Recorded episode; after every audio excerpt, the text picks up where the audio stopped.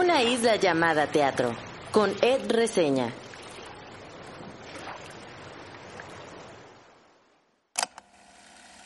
Nada importa. Hace mucho que lo sé. Así que no merece la pena hacer nada. Eso acabo de descubrirlo. Hace unos días volví a escuchar estas palabras en un escenario y volvieron a impactarme, a estremecerme, pero esta vez se agregó el llanto. Gracias por entrar en esta isla. Yo soy Ed Quesada o Ed Reseña. En mi isla están las fotos de mi niñez con mis hermanos en Mexicali. Está mi cámara para tomar fotos de árboles, flores y atardeceres. Y por supuesto, hay teatro, mucho teatro. La semana pasada pude ver el nuevo montaje de Nada. Esa obra, que es una adaptación de la novela del mismo nombre, de la autora Jane Teller, adaptada por Bárbara Perrin Rivemar y Mariana Jiménez y dirigida por Mariana Jiménez. En esta ocasión como el examen de actuación y escenografía de el grupo de estudiantes de cuarto año del ENAT, de uno de los grupos de cuarto año del ENAT. La primera vez que yo vi nada fue hace unos años en el Teatro Santa Catarina. Recuerdo cómo salí de ahí, emocionado, confundido, movido, pensando en la vida, reflexionando en lo que somos capaces los seres humanos y pensando en realmente qué es lo que importa. Esa fue la primera vez. Después la volví a ver en el Teatro El Granero y ahí llevé unas amigas. O sea, esa obra me había gustado mucho que yo necesitaba compartirla con alguien. Llevé a estas amigas, les gustó, les pareció fuerte, pero les gustó. Y desde entonces nada se convirtió en una de mis obras favoritas. Me compré el libro, lo leí. O sea, yo estaba traumado con esta frase que leí al principio de nada importa. ¿Saben? O sea, se volvió así como un estandarte de mi vida. Yo estaba traumadísimo. Y me acuerdo que en 2020 se anunció que iba a haber una nueva temporada de, de, este montaje de nada en el Benito Juárez, creo que en el Benito Juárez o en algún teatro del sistema de teatro de la ciudad, y que habría algunos cambios en el elenco. Pero esta temporada no sucedió porque cayó la pandemia, entonces valió roña, valió esa temporada y pues nunca regresó de esa manera nada. Pero hace un tiempo, hace unas semanas, meses, supe que nada iba a regresar, pero ahora, como parte de la temporada académica del ENAT, de la Escuela Nacional de Arte Teatral, y, que también Mariana Jiménez, quien había dirigido la puesta anterior, iba a dirigir este montaje. Entonces, todo eso en mí generó expectativa y sobre todo las ganas de poder reencontrarme con este texto que me había marcado en el pasado y que quería ver cómo resonaba en mí ahora, en 2023. Y entonces llego ahí al foro Antonio López Mancera el jueves pasado eh, y desde que comienza, o sea, incluso desde que dan las llamadas, comienzo a ver cambios y comienzo a ver cambios que se me hacen interesantes y que me van dando otra propuesta y que dije, wow, qué interesante cómo la misma directora, trabajando ya con este equipo de estudiantes, se reinventa, ¿no? Re reinventa su propuesta de dirección y lo recarga en lo físico, ¿no? En el diseño de movimiento, en el uso del espacio y y desde que empieza esta, esta idea del juego, ¿no? O sea, se resalta esta idea de lo lúdico, de la rebeldía, del espíritu joven y de cómo se pasa de, de este espíritu joven y de esta niñez a la, a la pérdida de la inocencia. O sea, cómo se va perdiendo la inocencia. Esta idea de crecer. Y eso me pareció muy fuerte y muy interesante verlo recalcado en este montaje. Y cuando comenzó la obra y yo escuché esa frase de nada importa, ¿no? La primera frase que dije, nada importa, hace mucho que lo sé, que creo que la estoy leyendo en otra versión, pero bueno, la, esa frase en la versión y con las palabras que tenga, cuando, comenzó, cuando el personaje, en este caso de Tony, que, que lo dice, yo estaba llorando. O sea, yo ya estaba llorando. O sea, cuando escuché esa frase, ya me estaba muriendo. Y creo que fue por dos razones. Uno, por recordar lo que me había hecho sentir esa frase la primera vez que la escuché, ¿no? En la primera vez que la vi, la obra en, en el Teatro Santa Catarina. Y por recordarme como a LED de esos años. Y dos, por lo que esas palabras significaban en este momento específico de mi vida, ¿no?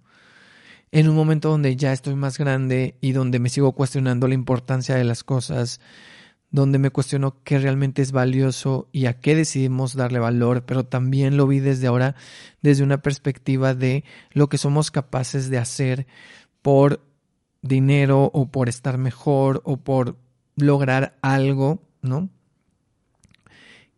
Que somos capaces de dejar o literal de vender, ¿no? Entonces fueron como muchas ideas, porque creo que esta obra tiene muchas lecturas acerca de, del comportamiento del ser humano. Y también pienso en esta frase, en esta frase de nada importa, como una especie de consuelo, ¿no? O sea, como una especie de cuando estoy preocupado, cuando siento que estoy muy abrumado por todo lo que tengo que hacer, pienso en esta frase de nada importa y es que realmente nada importa y realmente no vale la pena hacer nada, no como algo mediocre, sino como como llevar las cosas más relax, ¿no? O sea, también Igual es una, esa es una lectura personal, pero yo me lo llevo desde ese lugar. Obviamente la obra y la novela profundizan desde otros tantos lugares, pero yo me lo llevo un poquito desde ese lugar, ¿no? Y creo que así me lo llevaba más en el pasado y creo que todavía me lo llevo un poquito así. Pero bueno, esta no es una reseña como tal, es más bien mi reflexión eh, a partir de mi reencuentro con esta obra, con nada. Y creo que esta puesta en escena funciona muy bien y creo que toma otro sentido verla con un elenco más joven, que físicamente les ves y dices, sí, o sea, sí, sí te puedes creer que están en su niñez o en su adolescencia, ¿no? Y además creo que la propuesta estética eh, que se ve en el vestuario, en el diseño de video, en el espacio, en el diseño gráfico, ayuda mucho a esto porque hay un espíritu más eh, lúdico, urbano, joven, de rebeldía y todo esto hace que la nueva vida que le dieron a Nada tenga mucha más fuerza que nunca. Me movió mucho volver a ver Nada. Y gracias, gracias al equipo, al equipo de estudiantes que, que formó parte de, este, de este proyecto, ¿no? De, de, esta apuesta de nada. Y que ya terminó temporada. Tuvo una temporada eh, de miércoles a domingo en el Foro Antonio López Mancera. Pero va a volver. Bueno, escuché por ahí que va a volver y probablemente si vuelve el próximo año, creo que será en marzo cuando regrese, cuando esté en la temporada de ENAT, pero en el CCB. Este momento donde las obras de la temporada académica de ENAT, algunas se pasan al CCB a principios del próximo año, entonces eso creo que va a suceder, lo cual me emociona. Entonces, eh, pues eso va a pasar. Esperemos que sí, para que si no la vieron, pues puedan ir a ver nada. Y de nada, esta obra que, que, me marcó y que estoy un poco traumado, lo siento, Vamos a pasar al motivo por el que muchos de seguro eh, le dieron play a este episodio, que es la entrevista conversación con Ana Guzmán Quintero, actriz y productora con quien platiqué de varias obras en las que he estado, porque han sido varias, al menos este año y específicamente este verano. Esta mujer estuvo como en cinco obras durante un periodo de tiempo muy corto, ¿no? Que fue básicamente este verano. Y pero aquí nos concentramos en Todos eran mis hijos, que sigue en temporada. También hablamos de Mamá se fue a la luna, que pronto regresará. Y por supuesto, hablamos de Lobas. Me contó un poco del proceso de producir esta obra y de trabajar con ese equipo creativo y con ese elenco. También platicamos de la familia de teatro musical y de otras tantas cosas. Entonces, se puso bueno, se puso bueno el chisme. Muchas gracias, Ana, por pasarte por la isla. Así que, sin más, vamos a conocer un poco de la isla de Ana Guzmán Quintero. Vamos con la entrevista.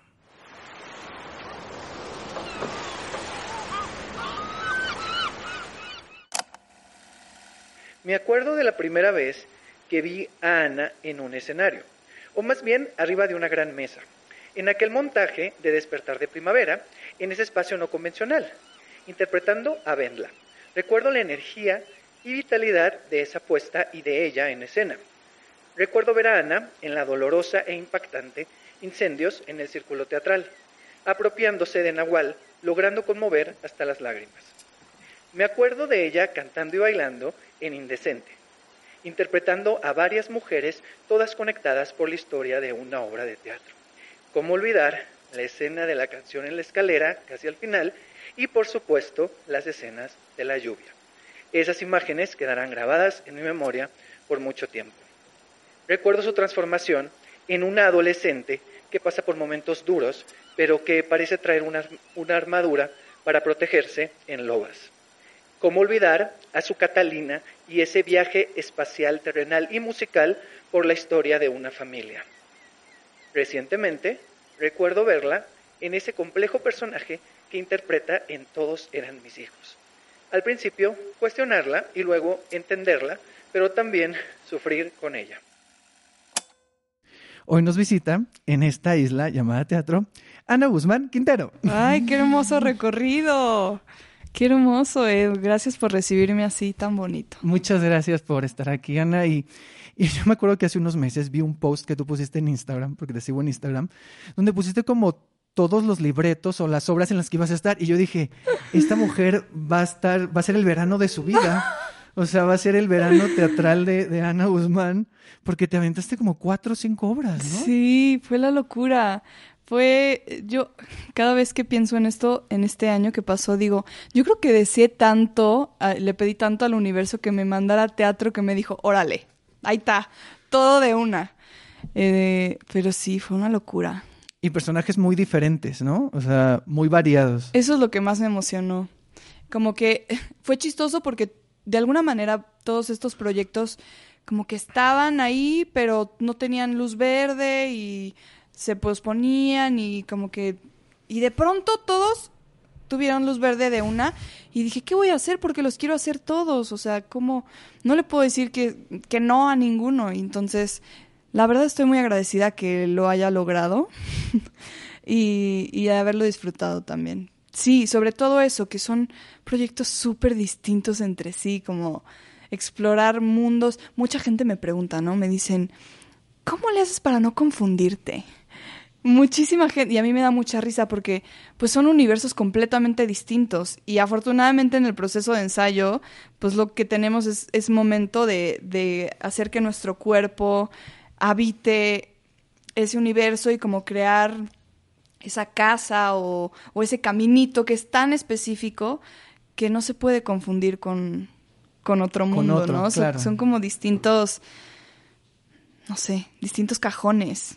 Sí. No sé si me encanta la, la metáfora de los cajones, pero algo así. Sí, totalmente. O sea, Distintas islas, pongámosle. Exactamente, es justo, ¿No? justo, sí. Son distintas islas, distintos Exacto, territorios exacto. que están marcados y delimitados. Y hay traslados, o sea, no es como que estén tan que sus fronteras sean tan cercanas, o sea, realmente o, o tan son muy marcadas más bien, ¿me explico las Exactamente. fron- o sea, Sí, sí, entre sí. cada territorio, o sea, son islas que están separadas y que es como si tú fueras en ese barquito todo el verano y fuiste haciendo este viaje, por así decirlo, entre isla e isla, ¿no? Ay, me encantó. Sí, sí, a- a- así sí, era, era- eh, fue tu viaje por estas islas del teatro, por así decirlo, durante, durante estos meses, ¿no? Sí. Y hablando de islas, ¿qué hay en tu isla? ¿Qué hay en la isla Ana Guzmán Quintero? Si hubiera una isla, si vieras tu vida como una isla, ¿qué habría en esa isla? ¿Qué se podría ver? ¿Qué se podría tocar? ¿Qué se podría oler? Escuchar. Si viera mi vida como una isla, o, o si tuviera una isla Una como... isla, ah. Ok.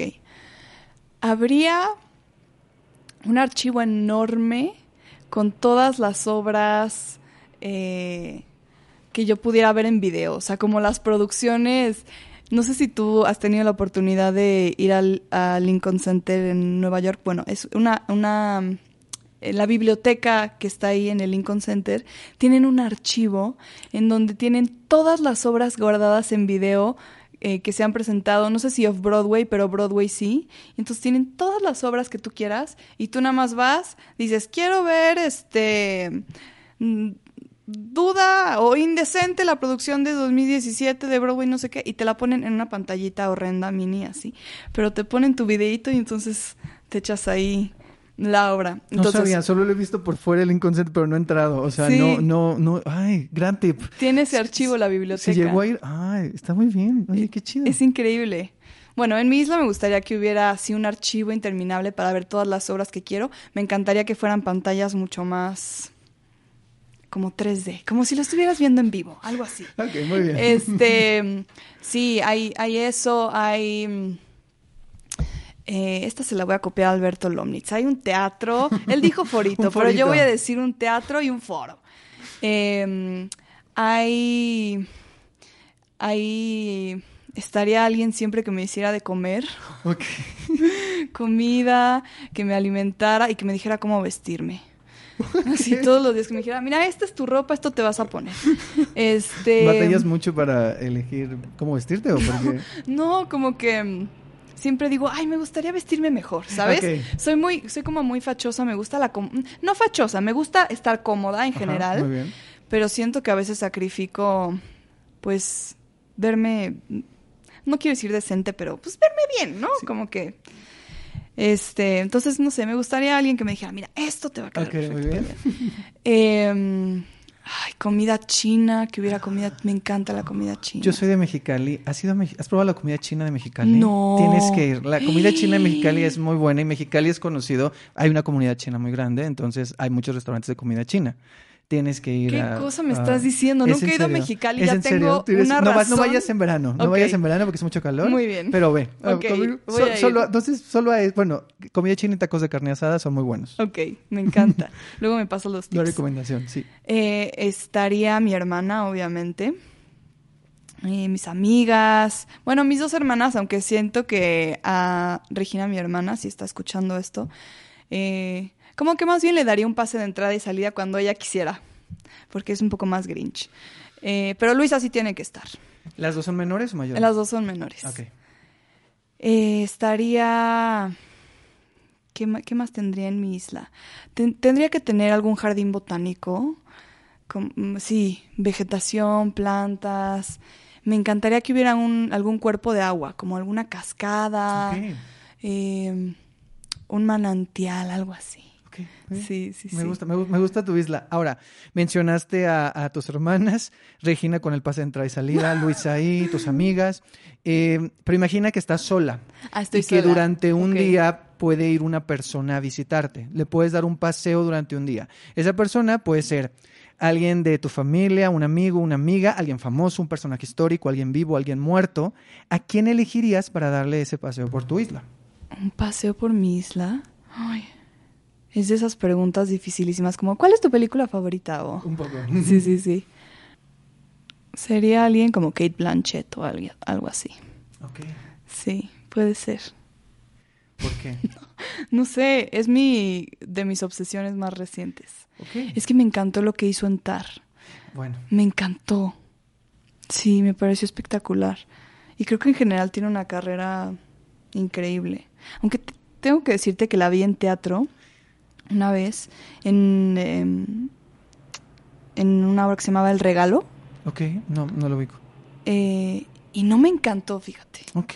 Pero no sé, como que me gustó mucho lo que hizo, lo que hizo en Tar, entonces la traigo presente. Además siento que es una persona buena, una- no sé, como una Sí, te da, te da esa vibra de que es buena persona. Sí, sí, sí.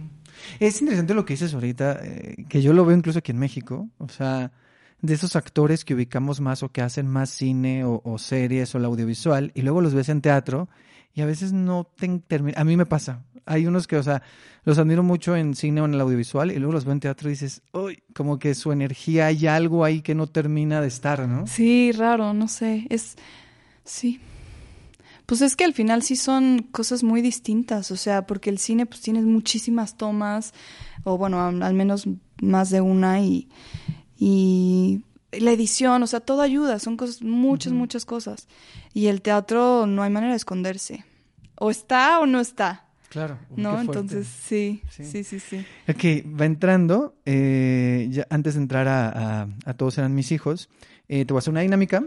La de las palabras, yo te voy a decir una palabra y tú me dices lo primero que se te ocurre con esa palabra. Ok, O sea, yo te digo una palabra, tú me contestas con otra palabra. Las palabras tienen que ver con las obras en las que has estado. ok. Eh, tu respuesta puede ser que tenga que ver con esa obra o nada, o nada más lo que la palabra te dé, sin el contexto de la obra. Va. Va. Esperar. Godot, Fútbol. Lobas. Cantar. Increíble. Familia. Mm, hermanas. Amor. Hermanas. Secreto. Andiver. Guerra. Incendios. Luna. Clemente Vega. Madre. Arcelia Ramírez. Fe. Esperanza. Adolescencia. Eso. Muy bien. Muerte. Dolor. Mentiras. Familia. Música. Placer. Producir. Complicado. Actuar. Maravilloso. Y por último, teatro. Lo mejor del mundo. Ay, sí. Ok, muy bien. ¿Cuál dijiste en secreto? Ann Diver, el nombre de mi personaje en Todos eran mis hijos. Es que no se menciona su nombre. Justo, eso te iba a decir. Es- Sí. Eso te iba a decir, que dije, el, el personaje de, de ella, de la novia, no, no se menciona. No, no se menciona. Ok. Como que eh, Diego tiene, tenía una cosa de, de tratar que no se sintiera como esta obra gringa. Entonces quitó todos los nombres que sonaban muy gringos y todas las referencias para, para hacerla sentir como un poco más que pudiera ser de cualquier lugar, digamos. Ok, muy bien. Sí, sí me di cuenta de, de eso. ¿De la mamá se menciona? No, No, tampoco, ¿verdad? es la madre. Yo recordaba, sí, sí, porque lo tengo en mis notas, dije, hay personajes que no, que no se mencionan y era la mamá y la novia, nada más, ¿verdad? Los únicos nombres que se mencionan como tal son Susie, Larry Larry y Chris, ¿no? y Chris. Ujú. Los demás, bueno, Fran Ajá. Y el Y Li- y doctor. Lidia. Y Lidia. Que, que no es que te suenen así como una cosa muy gringa en realidad esos nombres. Entonces son los únicos que se mencionan. Y bueno, ya entrando a Todos eran mis hijos, mira qué buena la conexión que hicimos. Bueno, Todos eran mis hijos es esta obra que se está presentando, eh, ya está a punto de terminar temporada, ahí en el Foro La Gruta, en el Centro Cultural Helénico, lunes y martes. Es de Arthur Miller, dirigida por Diego del Río, tú eres parte del elenco. Compartes crédito con Arcelia Ramírez, que es tu madre, como bien decía. Mi suegra. Tu suegra, es verdad. Sí, es cierto, no es tu madre, es tu suegra. Mira, Mi yo ya me estaba echando bolas, me fui. No es tu madre. Bueno, y también compartiste con ella en Lobas. En Lobas, Que era la madre de una de las compañeras. Exactamente. Ok, muy La bien. madre de mi mejor amiga, casi mi madre. Es verdad. Es, ah, ahí está, perfecto. Exacto. Bueno, como tu madre en la ficción, porque de alguna forma estuviste con ella y acá. Es verdad, es tu suegra. Cierto. Es mi suegra. Por partida doble, spoiler. ya no dije nada. Ay, todo el mundo conoce el texto. Bueno, curiosamente yo no había visto este, yo no conocía el text- este texto de Arthur ¿No Miller. la viste hace algunos años que No. la montaron? Sí, supe que la habían montado aquí, pero yo creo que yo no había llegado. Ok. Entonces, eh, yo ¿Hace no- cuánto llegaste? Llegué hace 11 años, 10 años. Ok. No sé si fue, fue antes, creo. Sí, Este, sí, sí. Entonces, eh, no, no me tocó, o sea, sabía que había un montaje previo, eh, pero no, no la había visto, entonces tenía muchas ganas de verla. Mm. Y fue como conocer la historia y los giros, y es, es que es un dramón. Un Pero cuéntanos tú un poquito de qué va la historia de Todos eran mis hijos. ¿De qué va la historia de todos eran mis hijos? Es la historia de una familia eh, post Segunda Guerra Mundial que está, digamos, en espera de su hijo desaparecido. Su hijo fue a la guerra y lleva cuatro años desaparecido. Y entonces, digamos, la madre está con la confianza absoluta, con la eh, necesidad de creer que su hijo en algún momento va a volver. No así el padre y el hijo menor, Larry, em, que pues básicamente lo dan por muerto. Y un buen día llega mi personaje, Anne, exnovia, bueno, no, es, no, no exnovia, novia, más bien prometida de Larry, el, el hijo desaparecido, eh, por invitación del hijo menor. Larry es el hijo desaparecido Sí. y Chris es y el... Chris es el hijo menor. Ok, creo que lo dijiste al revés al principio. ¿Ah, sí? Sí, creo ah, que sí. ok. Chris es el, el, el, el menor, el que está vivo, y Larry es el desaparecido. Sí, Sí, ok. Perdónenme. No, no te preocupes. Eh, entonces, por invitación de Chris, el hijo que está, que sí está vivo, Anne regresa a la casa donde creció, porque ella creció ahí junto con los, con la familia Keller, pero por un incidente que sucedió hace algunos años que involucra al padre y a su empresa, en la que terminó encarcelado su- el, pap- el papá de Anne y, y el papá de Chris también, se tuvieron que ir. Entonces, después de cuatro años, cuatro o cinco años, ella regresa a esa casa y pues se desata una tormenta. Se desata. Se sí. desata. Sí, es muy interesante porque como siento que la obra tiene diferentes capas y empieza y empieza muy recargada en el tema de la desaparición, de la espera, ¿no?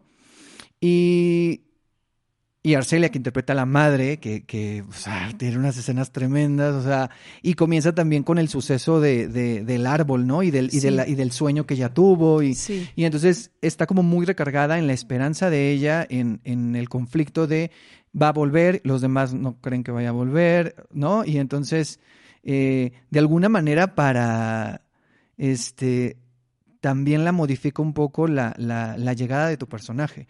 Y tu personaje modifica a todos y trae este otro conflicto a la mesa, refresca este conflicto y parece, parecería que, estas, que estos dos sucesos van en líneas separadas, o sea, pareciera que van en paralelo, pero ahí van en paralelo hasta que en un punto sí se unen. Correcto. Y es súper fuerte este momento cuando se Sí. unen en, la, se- en- bueno, en este caso en la segunda parte.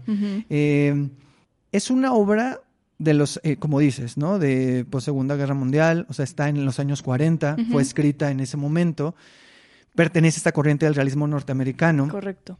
Eh, que por cierto ya la confundí, porque yo pensé, yo cuando la empecé a ver dije, ah, sí, claro, esta obra del mismo de, de- del zoológico del cristal. Y luego dije, no, dije, no, ese es Tennessee Williams. Sí, sí, sí. Y entonces dije, lo, eh, el realismo norteamericano está parecido, va por ahí. Pero bueno, a lo que voy es de que esta obra escrita hace mucho, ¿cómo sientes tú que esta obra conecta con nuestro presente, conecta con la realidad? ¿Y por qué es importante montarla ahora? ¿O por qué ha sido importante para ustedes montarla?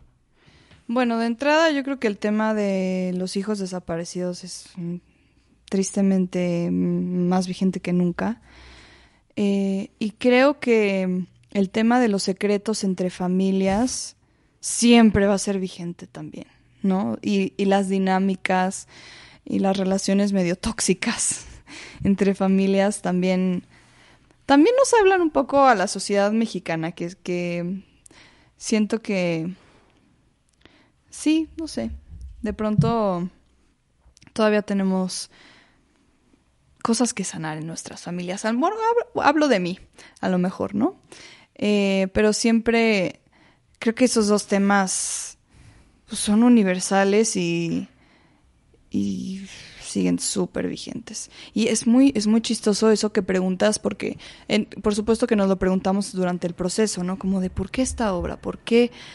Y, y ha pasado con varias, varias personas que la van a ver. Gonzalo me contó de una señora en una función que, que salió y se le acercó al final y le decía, es que estoy muy preocupada por México. Algo le despertó la obra, algo vio que le recordó muchísimo a nuestro país hoy en día. Es que estoy muy preocupada por México. ¿Quién sabe qué le habrá movido? Y también ayer un amigo que fue me dijo lo mismo, me dijo como, eh, no, no pude evitar pensar en, en nuestra sociedad hoy en día. Entonces, eh, esto que, que yo te digo es lo que, lo que pienso que resuena, pero no tengo idea realmente cuál es el alcance real y qué le está moviendo a la gente, porque parece que sí, algo, algo les está moviendo y algo están conectando con, con los tiempos que vivimos. Sí, yo cuando la terminé de ver pienso justo un poco en lo que dices de las familias, de esto de que de alguna manera todos tenemos algo que sanar en nuestra familia. Siento que tiene que ver mucho con... Yo últimamente traigo un tema, o sea, en general como de... que quiero escribir algo acerca de eso, que tiene que ver con el silencio, un, poco parecido al secreto, lo- las cosas que se ocultan dentro de los círculos familiares. Sí. O sea, ocurren, todos eran mis hijos, pero siento que ocurre, por ejemplo, en mi familia y en otras tantas. A muchos Sí. niveles, ¿eh? O sea, puede ser a un nivel de cosas sencillas, pero creo que todas las familias esconden secretos, tienen heridas o tienen cosas que a veces es, prefieren callar Sí. que sacarlas a la luz. Pasa en todos eran mis hijos, pasa en las familias, no sé si pasa en tu familia a lo que te referías, pero suele pasar esto, ¿no? Sí, pasa en todos lados. Y sí, justamente son como, pueden ser cositas chiquitas, no, no al nivel tan épico de, de, de lo que, de la anécdota de todos eran mis hijos, pero, pero sí en todos lados.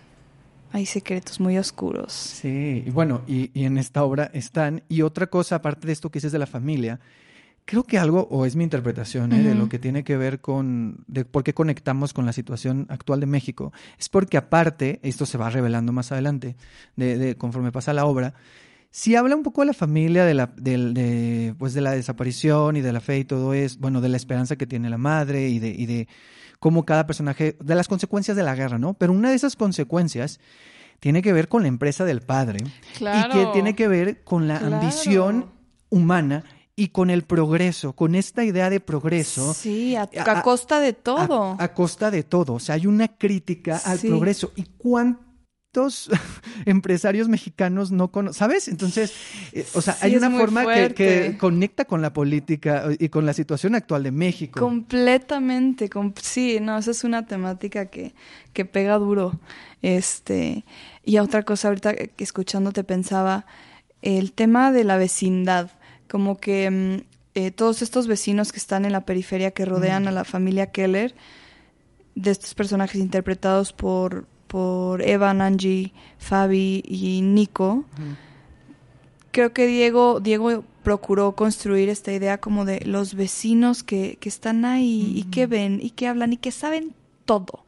Es como, como esto que dices, todos sabemos quiénes son esos empresarios, todos sabemos quiénes son esos políticos y ahí están Caminan, los invitan a cenar, pasean, siguen haciendo, pero todos sabemos quiénes son, ¿no? Y hasta a veces, no sé, es, es, una cosa muy interesante. Sí, sí, es muy, y es muy interesante esta conexión justo también con, con, esta obra, como dices, que puede, podría parecer ajena, ¿no? Porque es escrita, o sea, en un país específico a partir de una guerra muy específica. Eh, pero cómo sigue conectando con la gente, ¿no? Como dices tú, con, el público. Tu personaje.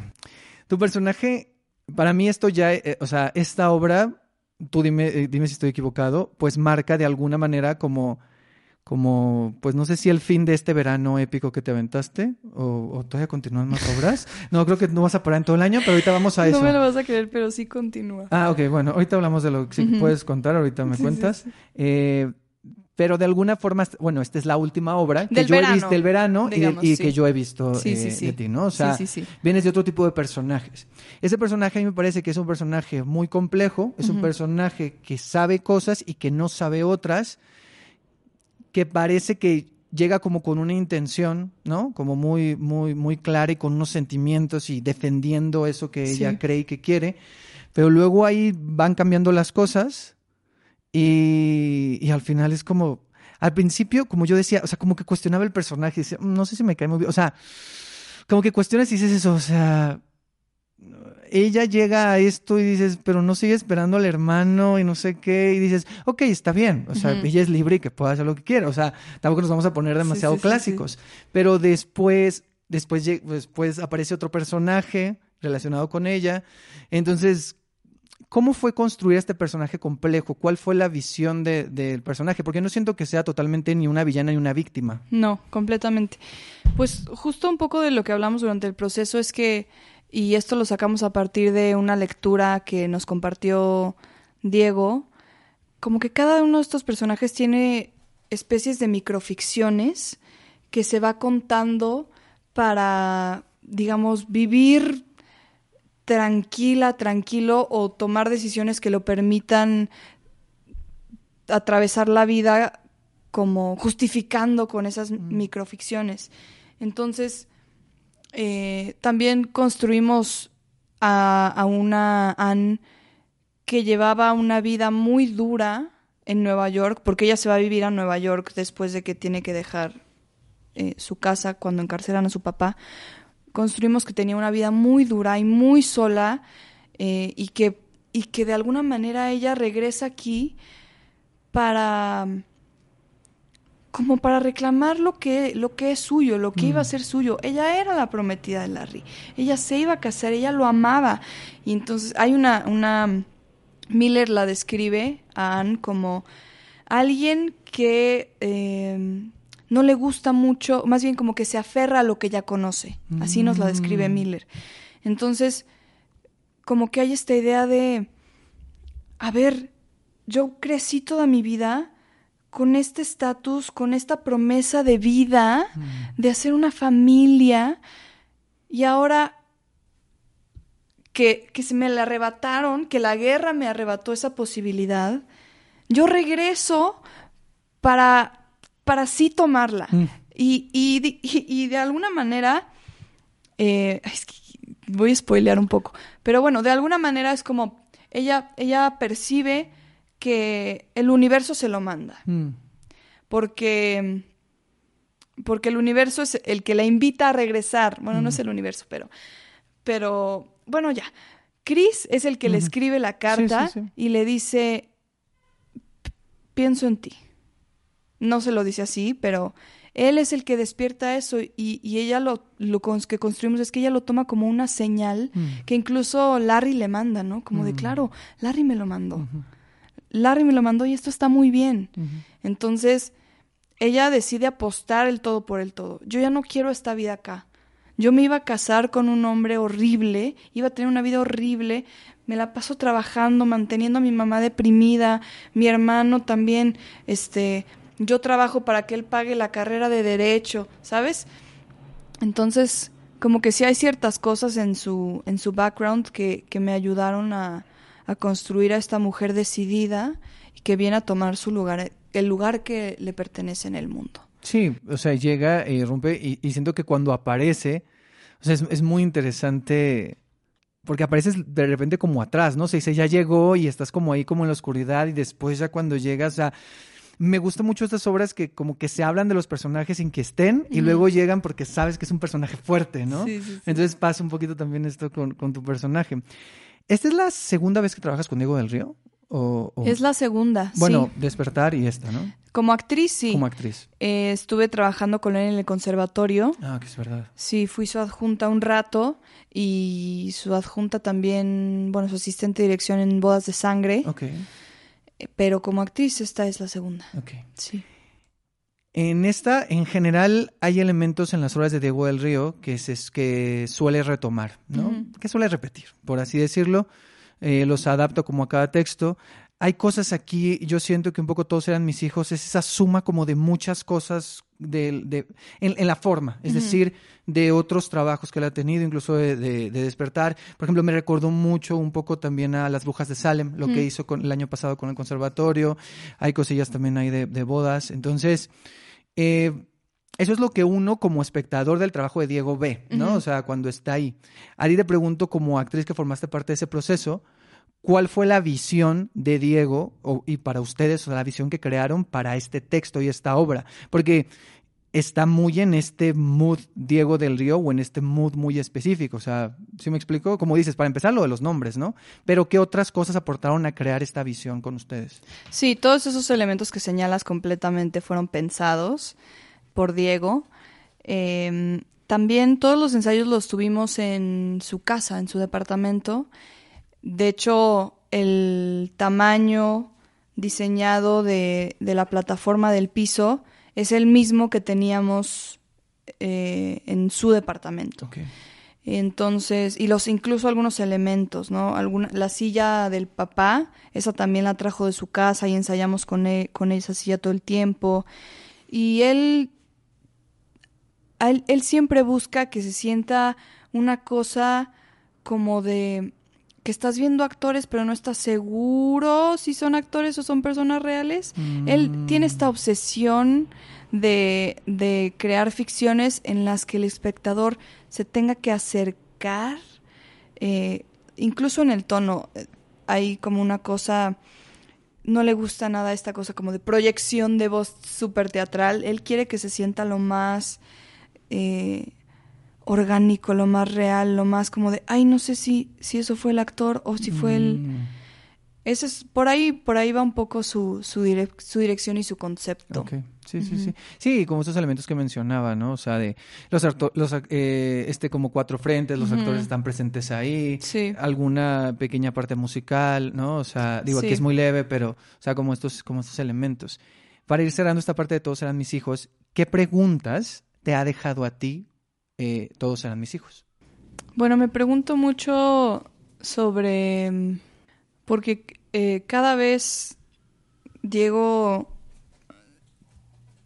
nos pide encontrar cosas nuevas, siempre nos da notas nuevas, ¿no? Como de en este momento, prueba esto.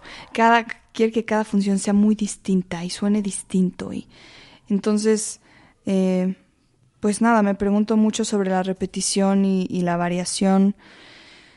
Eh, me pregunto también, últimamente llevo preguntándome mucho esto, pero sobre la ficción, sobre la, eh, como que la importancia que yo en particular le doy a la ficción y a mi vida. Esas, esas preguntas tengo. Y para cerrar, la gente que no ha ido y en las oportunidades que les quedan, ¿qué puede encontrar el público en esta obra, en Todos eran mis hijos? Un dramón familiar. Em, y a lo mejor un espejo en cierta medida. Y ojalá que de pronto risas también, porque tiene, tiene, su, tiene su buena comedia de pronto, aunque sí es un dramón. Eh, afortunadamente está ahí Angie y, y a la misma Arcelia que tiene su personaje, la verdad tiene unos puntadones. Em, entonces, tal vez algo de, de reír para no llorar, no sé. Bueno, es que también termina, o sea, sí, esa, sí, esa- es- esa segunda parte, ya su rumbo al final, o sea, todos estos secretos y lo que se va revelando es como de, "Eh", sobre todo, digo, yo no conocía el texto, entonces yo sí era así como de, qué dramón, o sea, yo sí pensé, "Es- este es un dramón. Sí, O sea, creo que es un viaje, o sea, porque justo es- al principio es como, ¿qué está pasando aquí? ¿Qué estoy viendo? ¿Qué me están contando? Entonces, es padre no saber hacia dónde va y dejarte envolver por la historia. Justo, justo. Sí. Bueno, entonces ahí está, para quienes no han visto, eh, todavía tienen algunas oportunidades de ver Todos eran mis hijos, lunes y martes, 8 de la noche, en el Foro La Gruta, en el Centro Cultural Helénico. Una advertencia, es un poquito larga. Ay, sí, dura tres horas. Es que a mi, a mi Diego les gust- le gustan sus obras largas. Largas y noche, ¿no? Así de horario, que empiecen a las ocho, ocho y media. Este, me acuerdo aquella función de prensa de Despertar de Primavera, que salimos de ahí como a las dos. Bueno, la obra no era esa hora, pero la de prensa sí fue una de invitados especial. Yo fui a esa Sí. y salí de ahí a medianoche y así como... Y la primera parte en la mesa muy bien, muy ágil y todo, pero la segunda parte era con las lamparitas, con la súper oscura, ay, sí. porque aparte la meritaba pues por, la- por, la, por la historia, por lo que pasa en, en la segunda parte. Pero sí era así como de... Pero bueno, esta... eh, váyanse comidos, preparados, despiertos, botellita de agua, Exacto. tómense un cafecito antes Exacto. Para que puedan este, disfrutar a gusto. eh, todos eran mis hijos.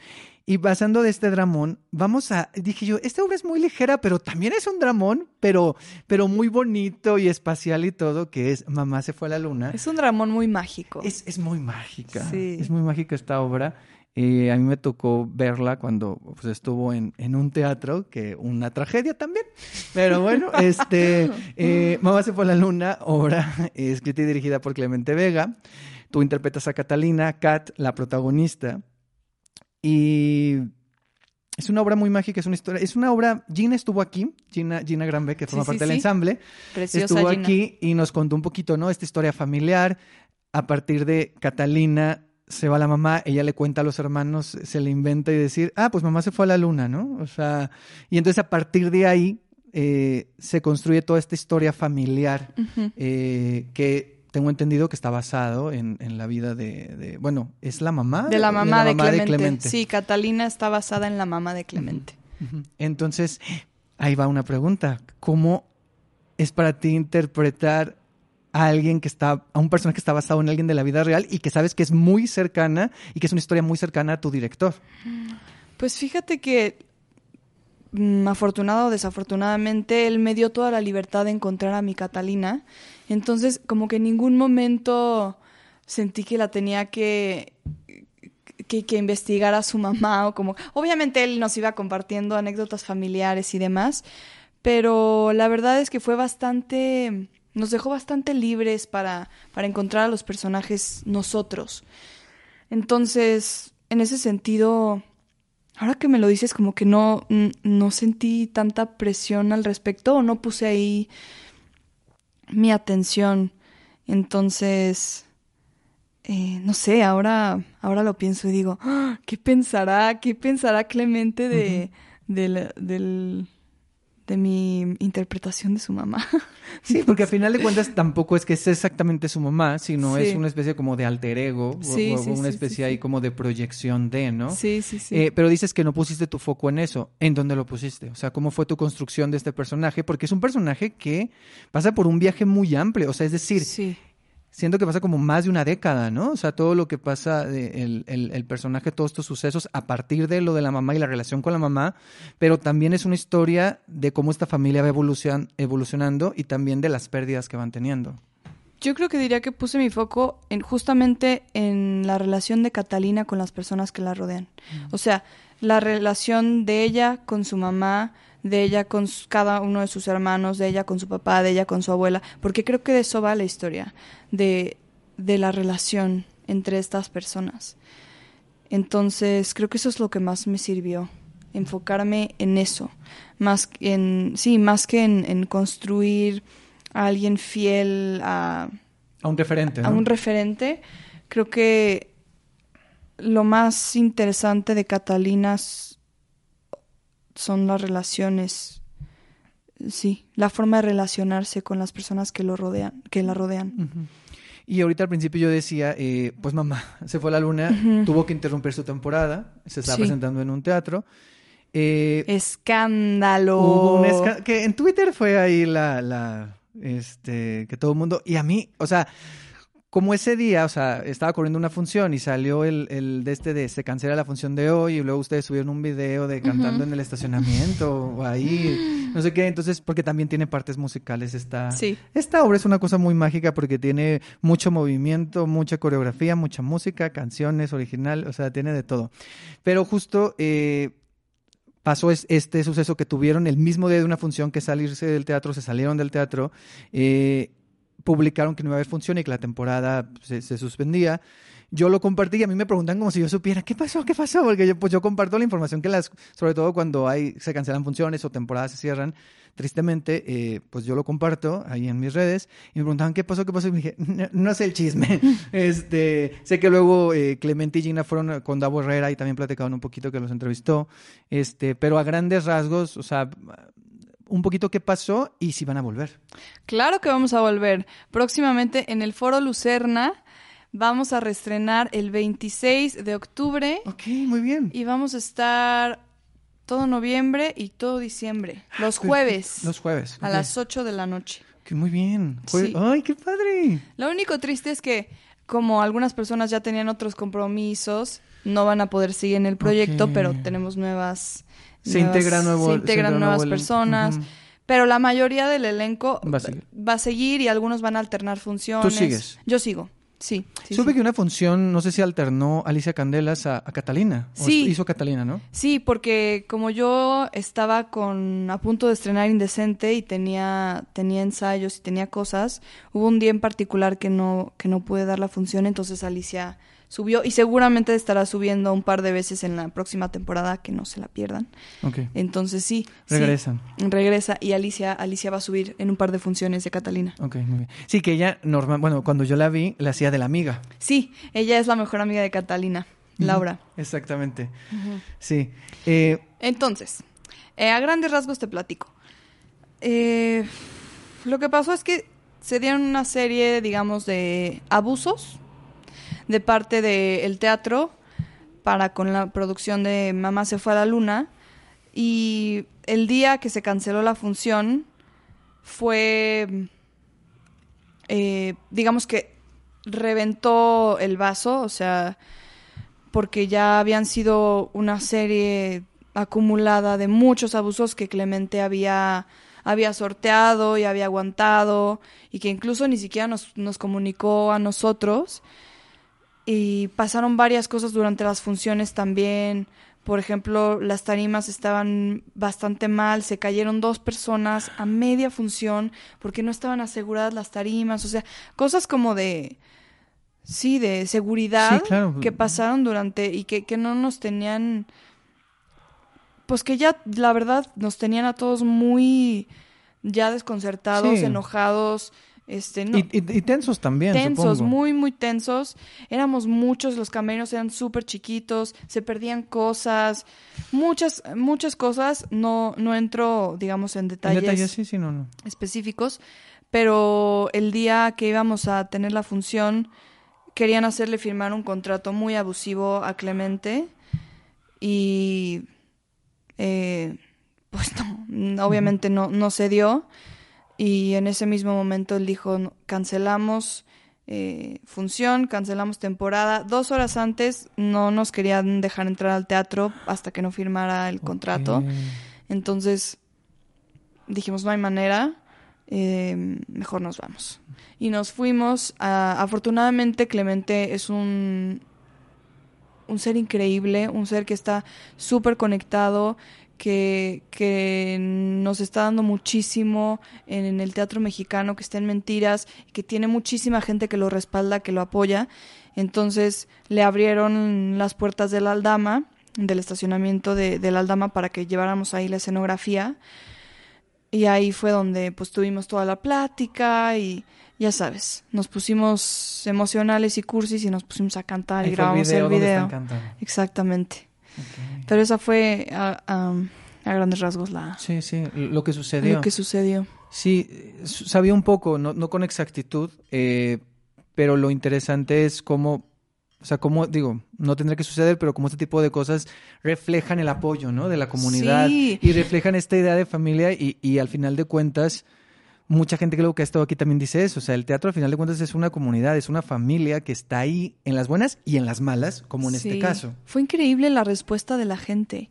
Eh, sí, por todos lados le empezaron a escribir a Clemente, oye, vente a nuestro foro, oye, vente a nuestro Mm. teatro, oye, te recibimos. Y también fue increíble la cantidad de gente que nos escribió para, decir, para decirnos, oye, a mí me pasó lo mismo en este teatro. Pero impresionante, no tienes idea la cantidad de personas que sufrieron todo tipo de, de abusos y de malos tratos. Entonces, con más razón, Clemente dijo, estoy haciendo bien las cosas, esto no se puede permitir. Y eso seguía pasando porque pues la gente tiene ganas de hacer teatro y la gente paga las rentas y va y confía y después empiezan a abusar de eso. Generalmente son eh, productores jóvenes que quieren poner su obra por primera vez. Además es un espacio súper privilegiado, la ubicación es increíble. Entonces, y, y la verdad es que no. Yo, yo admiro muchísimo a, a Clemente por, por lo que hizo y por, digamos, eh, cómo se plantó y dijo, basta, ¿no? O sea, este, ya no podemos seguir permitiendo como comunidad que, que, haga- que abusen así.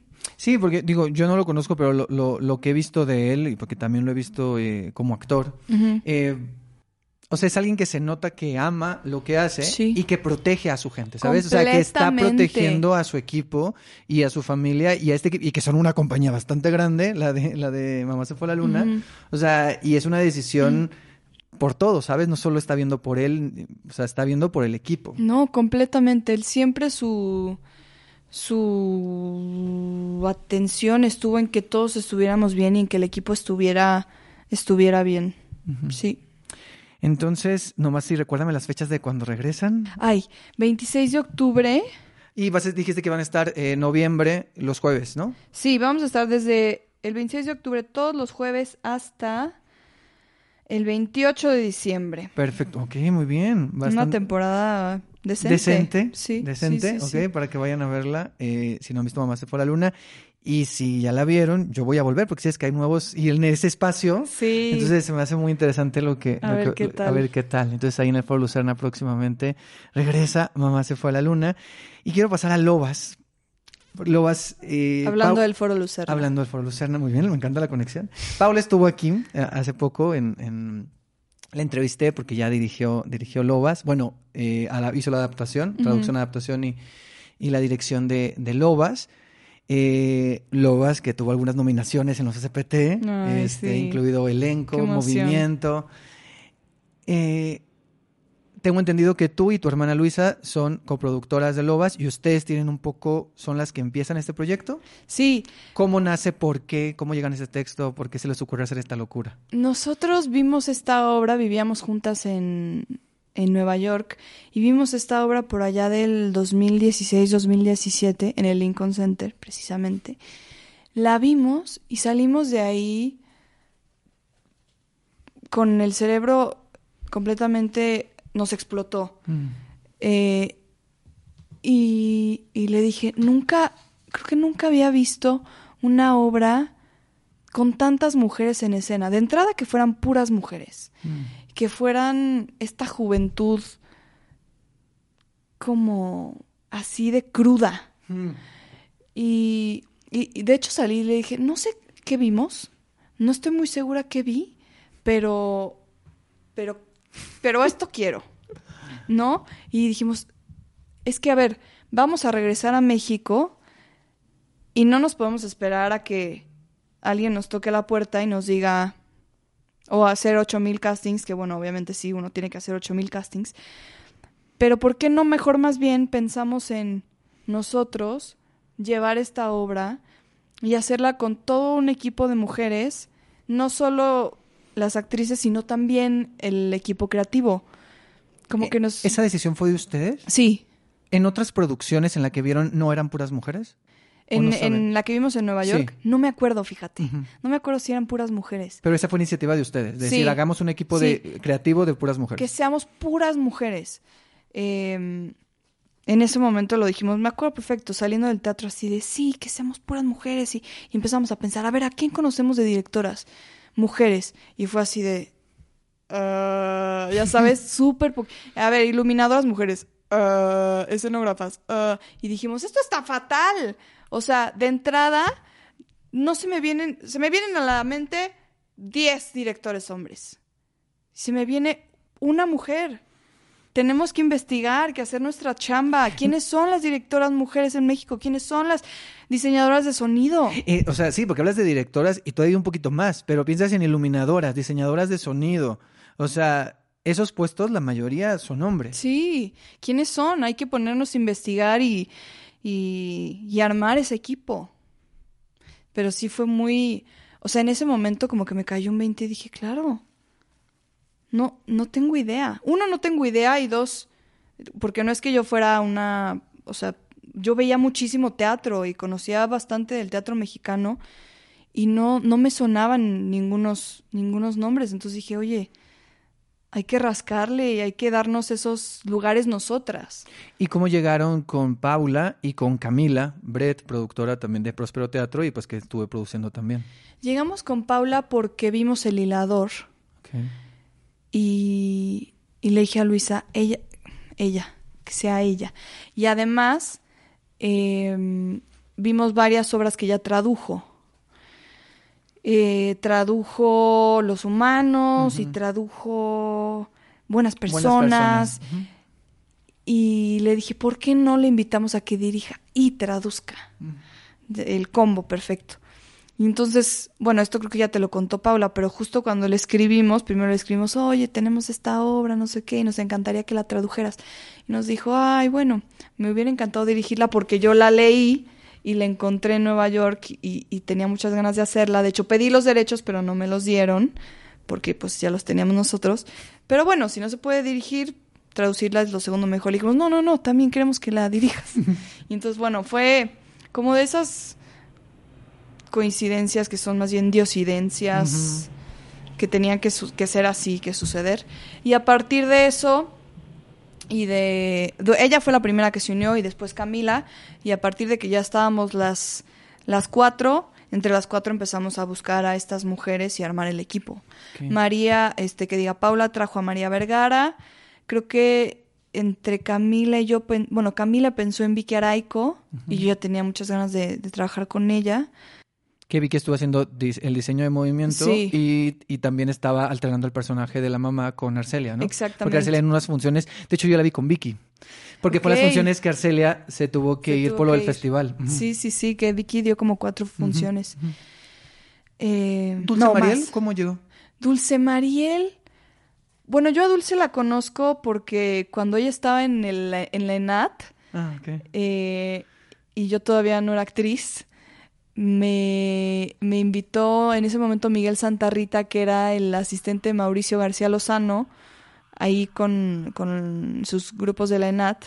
Me invitó a que lo... Él no, no, no podía dar unas funciones de traspunte de las historias Polaroid, que fue la, la obra con la que se graduaron de la ENAT Dulce y su grupo.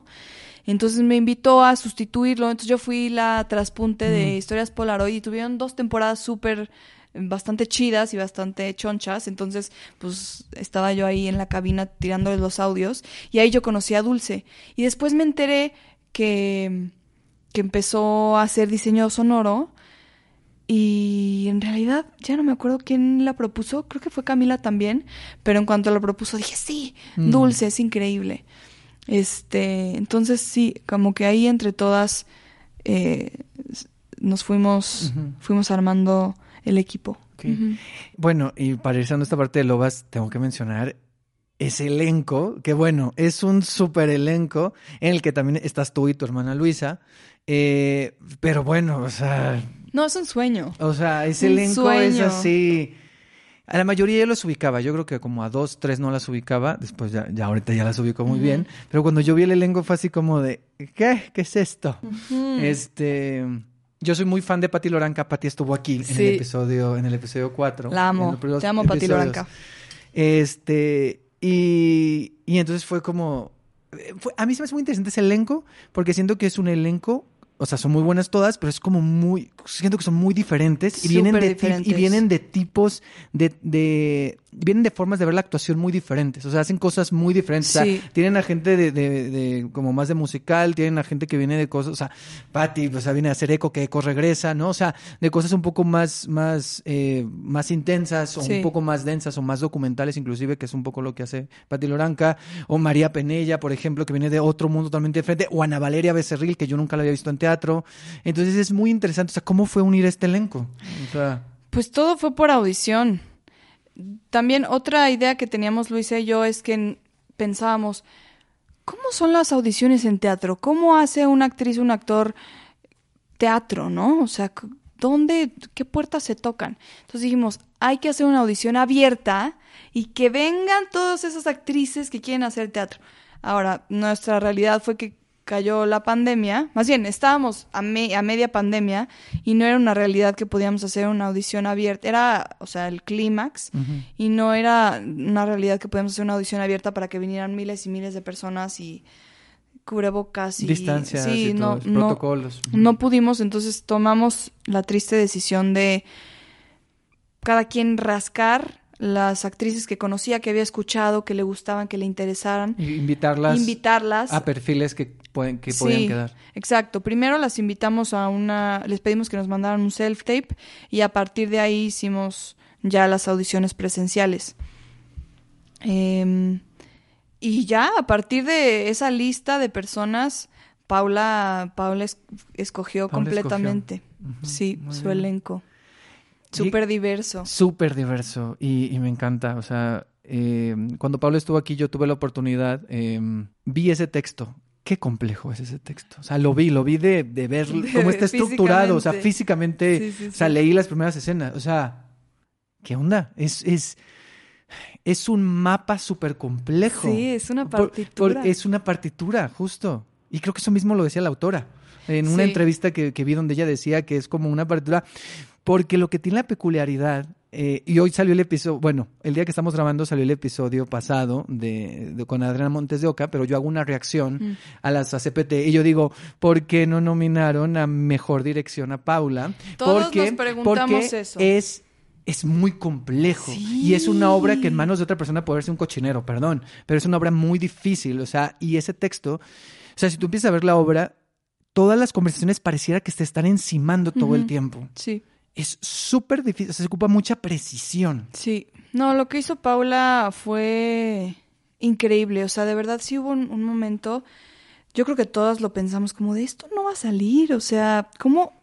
Y Paula es de una meti- meticulosidad, de una paciencia y de una confianza en el proceso que, que es maravilloso. Por ejemplo, en este proceso, eh, yo por primera vez tuve, tuve en- eh, este proceso en el que no, no llegué con el texto aprendido, que para varias de nosotras fue una cosa como muy...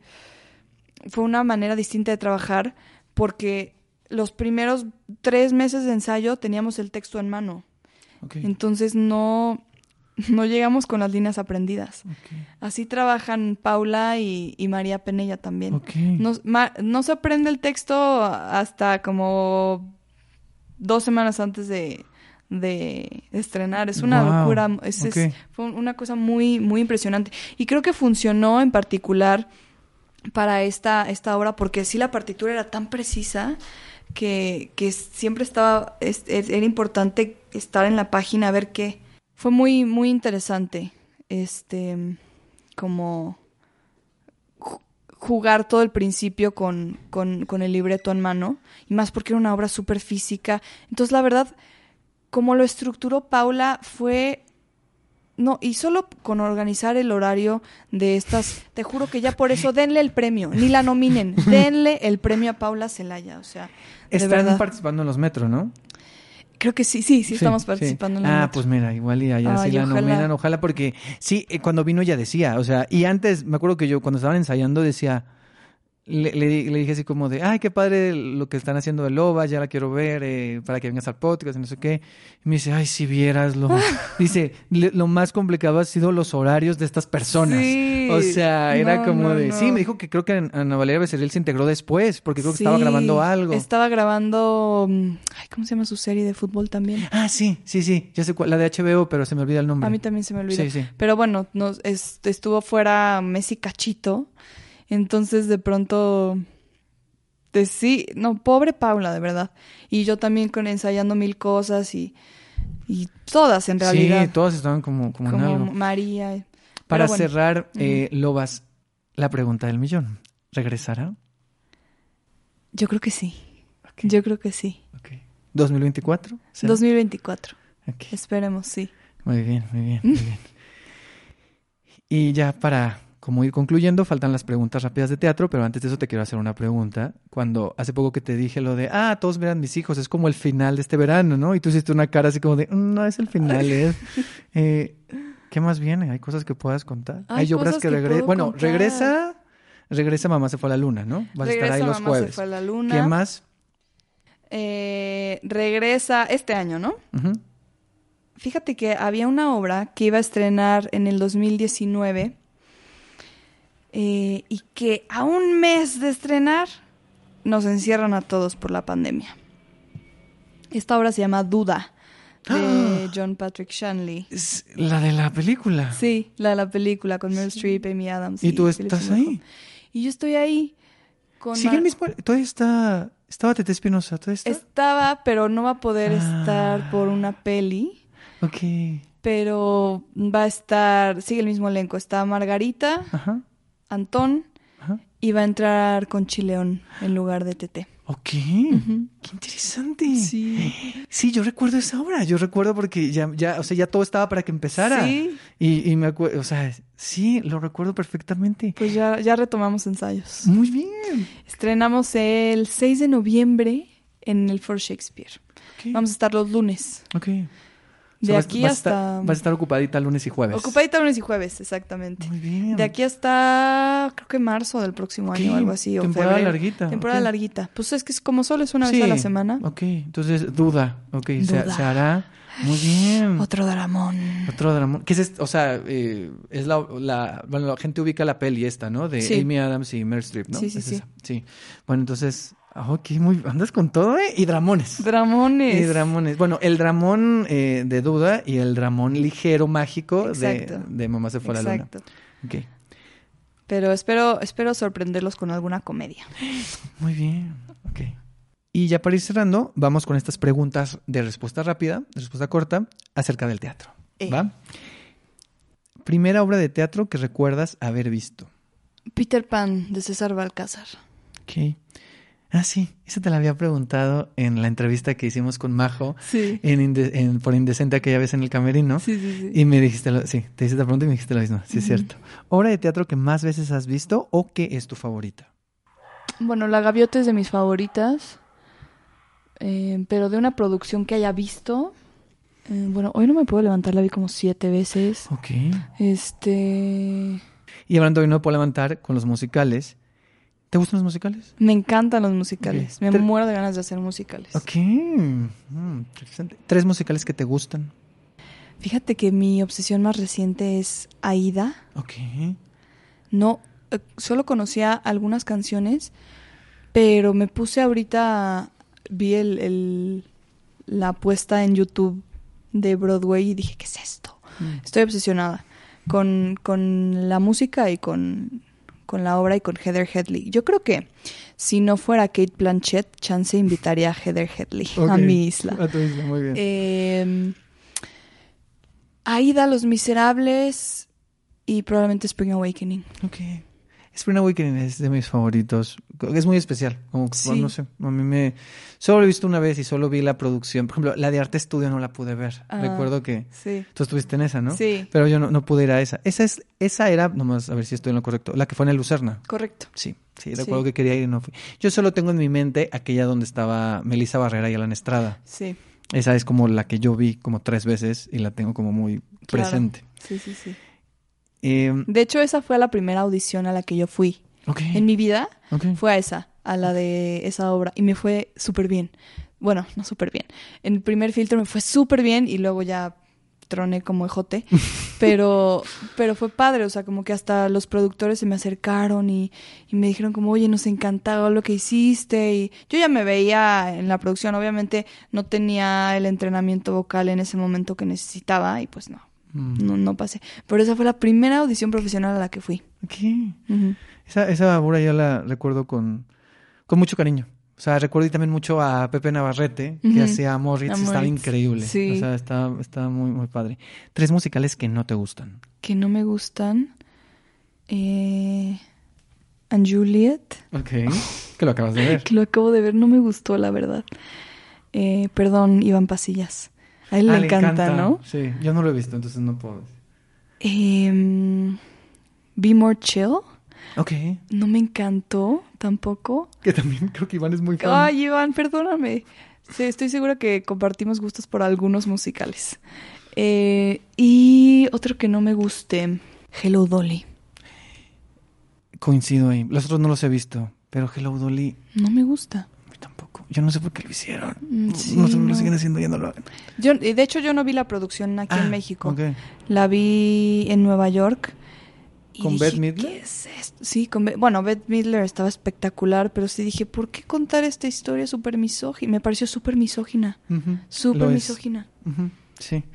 Sí, no, hay cosas que ya no se deberían de, de- Es que es otro tema, ¿no? O sea, de los musicales...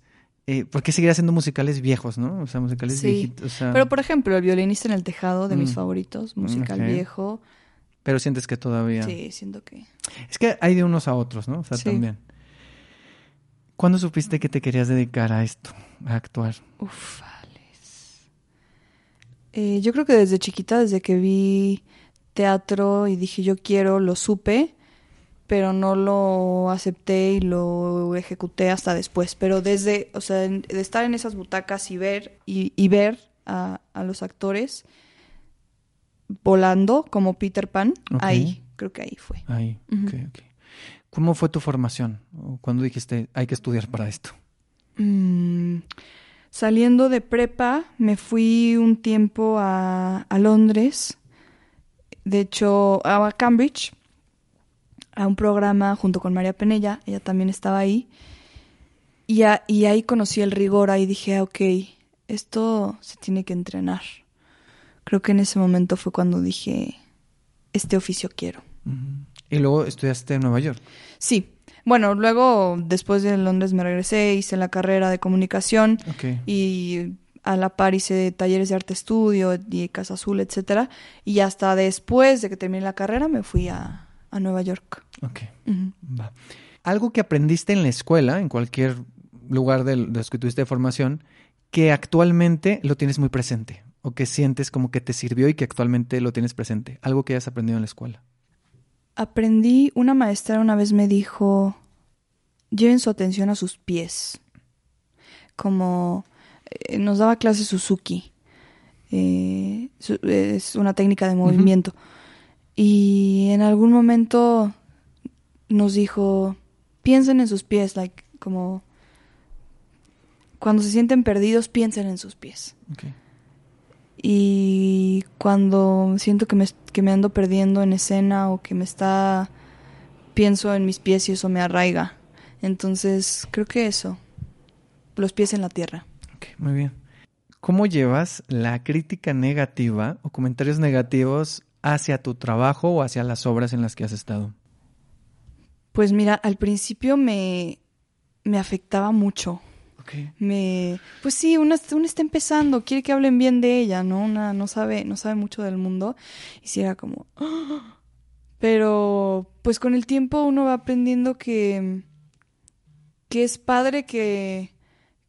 que la gente exprese su opinión buena o mala, eh, que es, es bonito escuchar las distintas perspectivas y que todo es súper subjetivo, súper subjetivo. Depende de tantas cosas, del humor con el que uno va al teatro, de los gustos, de tantas cosas que ya he, he aprendido a no tomármelo personal y a, y a simplemente entender que es parte de lo que, lo que yo hago. Va a haber crítica. Entonces, pues que sea bienvenida. Y ya. Muy bien. Sí, luego pasa eso, ¿no? Como que al principio es como que te tiran ahí y es como de, ay caramba, ¿qué es esto? Sí, qué terror. Y después ya como que vas agarrando la onda y dices, "Eh, hay muchas cosas que, o sea, como que le, le- le, mm, lo aligeras un poco, ¿no? Sí, O sea, le- completamente. sí, porque Lo también... pones en perspectiva. Exacto. Al principio sientes que te va a acabar el mundo y después ya entiendes, no, Sí, así, así va a ser. no se va a acabar. Sí, y si tú sabes que te vas a dedicar a esto y es algo que te apasiona, pues ese es el menos de los males. o sea, Completamente, sí. hay otras cosas también en que poner. Obviamente hay que tener, yo siento que hay que escuchar, ¿no? También Sí. las opiniones. Sí, por es supuesto. Tampoco ser como de no, no escucho nada y la, la. Pero también tú sabes lo que, lo que dejas que entre, ¿no? Y que Por te supuesto, afecte. por supuesto, completamente. Un sueño cumplido en el teatro. Un sueño cumplido en el teatro. Todos, todos los sueños se cumplen en el teatro. Bueno, eh, Indecente fue un sueño cumplido. Lobas fue un sueño cumplido. Un sueño por cumplir en el teatro. Ver todavía más a más mujeres tomando eh, roles en el teatro. Y también me, últimamente me ha picado el gusanito de la dirección. No sé a dónde me vaya a llevar ese gusanito, pero me anda picando. Ok, Y hacer un musical. Muy bien. Muy Sí. bien, muy bien, muy bien. ¿Tienes algún personaje como con el que sueñes de musicales que digas me gustaría hacer esto? Me encantaría. Bueno, me encanta Once. Te veo, ¿eh? Ay, me Te encanta. veo. ¿Sabes tocar piano? Lo voy a aprender. Porque sí toca ella, ¿no? Sí, sí toca, sí toca. Y él tiene que tocar guitarra. sí, exactamente. Va a suceder. Eh, no. Once es de mis musicales favoritos. Ay, me encantaría Once es mi- de mis películas favoritas. Sí, y a mí cuando también. supe que vi un musical y cuando me tocó verlo, me tocó verlo en Los Ángeles, la gira. Ya no me tocó verlo en Broadway, me- la gira que dieron, me tocó verla en Los Ángeles y fue así como de, ah, es que es esto, o sea, me encantó. Yo lo pude ver en Nueva York y es de las experiencias más mágicas que he vivido como espectadora, porque no sé en la producción que viste tú, pero en la que yo vi en el intermedio te dejaban subirte al escenario. Y era una cosa muy hermosa, era como... ¡ah! Creo que aquí al principio. Mm, Creo que en algún punto te dejaban, pero no me acuerdo. Pensé que era en el teatro este de Los Ángeles, que es muy grande. Es un teatro que es muy grande. ¿Pantages? Ese, ese. Ajá. Y, y ese teatro es muy grande. No Sí, es tan es chico como, no grande. es como el de, el de los de Broadway, son un poquito más Era chiquitos. muy íntimo este Son más íntimos. Sí, no, sí, no, el de acá era grandísimo. Y yo estaba hasta atrás porque pues, para lo que alcanzó. Entonces, Sí, claro. Como ya todo lejos encima de bueno. Hay que aprovechar. Sí, sí, sí. Qué padre eso. Sí. La experiencia. Sí, fue, fue muy hermoso. Sí te veo, ¿eh? Ponte Pues- las clases de piano y que alguien las... Exacto. Pero, por ejemplo, ahí tengo una pregunta. ¿Tú la ves las canciones en español o las canciones en inglés y hablada en español? Es que esas canciones, por Son ejemplo, o sea, sí. o sea, Falling Slowly, o sea, o sea, es mi canción favorita de la vida, o sea, esa canción se reproduce y reproduce un montón de veces en, o sea, ¿sí me explico? O sea, no Sí, lo te sé. entiendo, pero la, traduc- la traducción, quién sabe cómo funcionaría, ¿no? Sobre todo porque esas letras no son tan literales. Sí, o sea, está como muy raro cómo, cómo las podrías traducir, Sí, adaptar. sí, como que hay mucha metáfora, mucha... Ajá, ajá. Y entonces sí, la traducción sería rara. No lo había pensado, maldita sea. Bueno, pero bueno, pero algo pueden encontrar. Seguro cuando viste Lobas dije cómo dijiste cómo hacemos esto. Y- Exacto, y, Paula lo, y lo solucionó. Sí, Entonces, tienes razón. Yo, yo soy el primero que ahí estoy. O sea, si tú me dices vamos a hacer ones, a ver quién va a ser tu, Sí. tu él, o sea, y quién es- bueno, y es que ese ensamble tendría que ser gente, o sea, tendría que ser mm, que, que hay. Yo creo que cada vez hay más como gente que pueda actuar, bailar y, y tocar un instrumento. Sí, Entonces sería muy interesante ese ensamble también. Sí, porque son, tocan instrumentos, ¿no? Sí, exacto. sí recuerdo. Sí, sí, sí. Y tienen las coreos estas bien sí, padres. hacen, hacen todo. Sí, sí, está, está muy interesante. Ya para ir cerrando, un miedo de esta profesión. Volverme una especie como de... De hecho, este miedo lo, lo, tenía siempre cuando, cuando era todavía estudiante y a veces iba a ver las obras y veía a los actores que se veían como cansados o como aburridos o como estando en el escenario dándolo por hecho. Y, y de hecho, te, no te voy a negar, ese miedo un poco de pronto reapareció ahorita en este verano explosivo. Sí, en algún momento dije, oye, ¿y todo esto? ¿Como para qué? Es mucho, estoy muy cansada, casi trueno físicamente, emocionalmente. Fue muy duro, la verdad, y entonces sí en algún momento sí fue como de, pero a costa de qué, ¿no? Y entonces creo que eso, no, no, no dar por hecho nunca el estar en, sobre un escenario, la oportunidad de hacer lo que me gusta y, y no volverme como este robot mm. que a veces que a veces he visto y, y, me parece triste. Sí, entendiendo lo que te refieres. Porque sí. yo también he visto esos robots y es muy fuerte. Nadie había dicho esa respuesta, fíjate. ¿Ah, no? Pero me, no, pero me parece me parece que sí sucede, o sea, me parece que puede ser un medio muy, muy un miedo muy real. Sí, sí, sobre todo hablando de, del teatro, porque quizá en el cine es, puede ser un poco distinto, no sé, pero, pero sí no dejar llegar ese cansancio y ese hartazgo y un poco perder el sentido de, bueno, ¿y para qué estoy haciendo todo esto? Mm. Uh -huh. ¿Qué crees que necesita cambiar en el teatro mexicano? Temporadas más largas, más estímulos, teatros renovados, mejor tecnología, disposiciones, eh, teatros con buenos con camerinos decentes, eh, que no todos, eh, obviamente hay, hay, sí, sí, sí. hay los que sí, pero eh, y más mujeres haciendo teatro. Muy bien.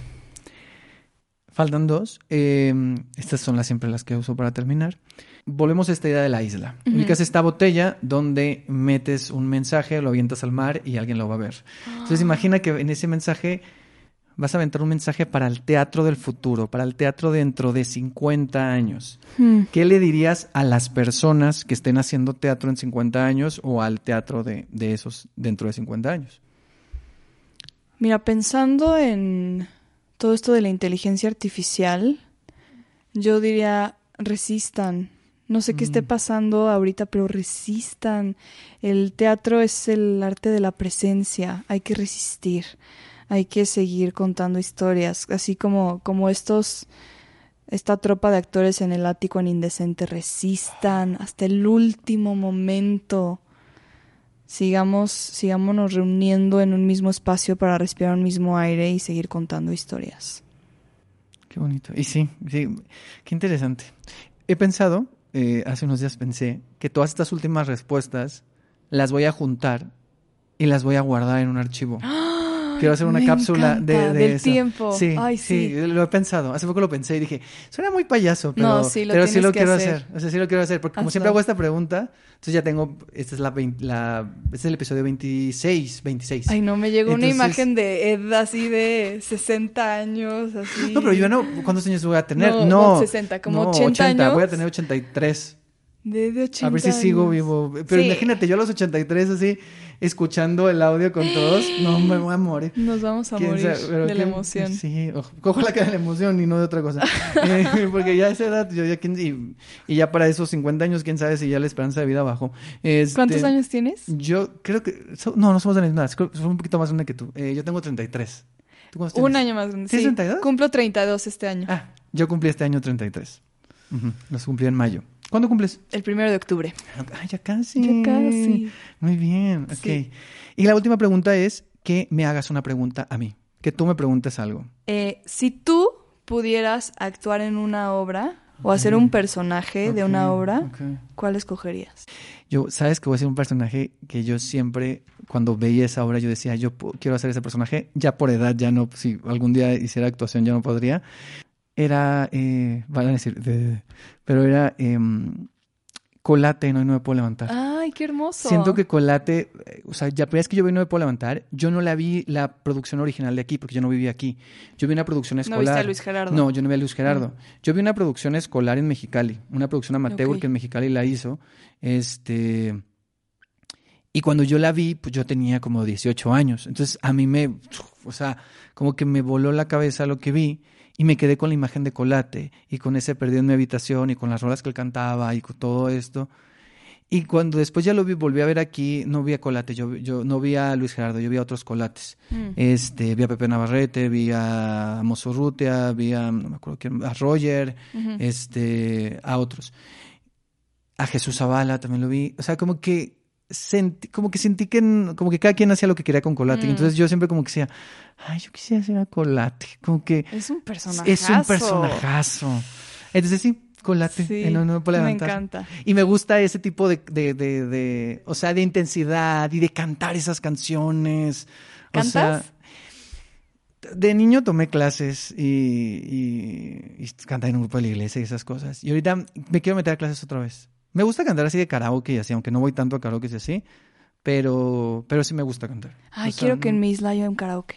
Perfecto, me encanta. Me invitas un día. El día que se Sí. puedan ir todo el mundo, también yo, yo llego ahí a cantar. Exacto. Este, ay, qué padre, muy bien. Ok, colate sería.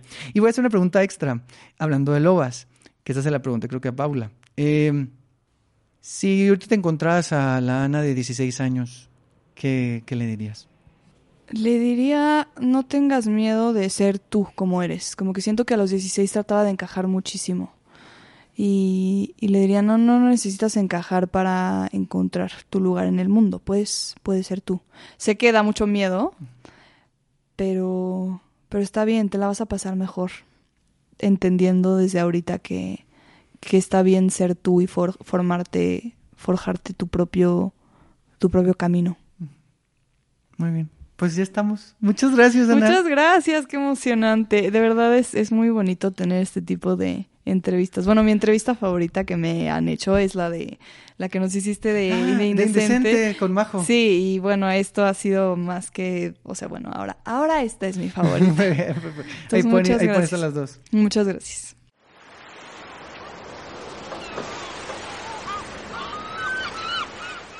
Gracias, Ana, por la conversación, por pasarte a la isla.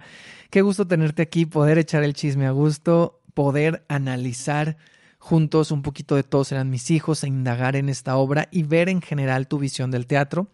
Solo una pequeña nota eh, en la conversación.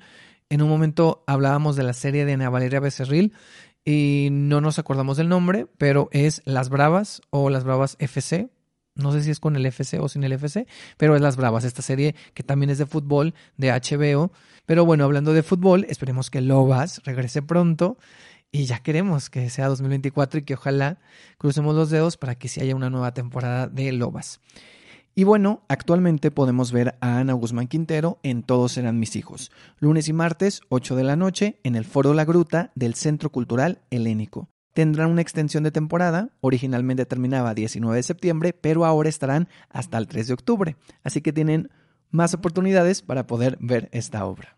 Y antes de terminar, les quiero recordar que existe Ed Recomienda, el newsletter de Ed Reseña, que sí he tenido un poco abandonado, pero esta semana, ahora sí, ya habrá una nueva edición del newsletter donde haré algunas recomendaciones. Esta semana hablaré de Les Desertores de 30 más 1 y de Avistamiento de Ballenas. Entonces, si quieren saber más de estas obras, de qué van, los datos de dónde, cuándo, cómo, de a cómo, pues pueden suscribirse a edresena.substack.com y ahí les pedirá un correo para que cada semana les llegue a ese correo pues mis recomendaciones cada semana o cada cierto tiempo. Entonces suscríbanse al newsletter ahí en edresena.substack.com. Substack es al final con C y K. Y recuerden que pueden seguirme en arroba rcenateatro en Instagram y en Twitter o X o X y en arroba rcena-teatro en TikTok. Es momento de despedirnos y dejar esta isla. Gracias por haber estado aquí. Nos escuchamos en un próximo episodio.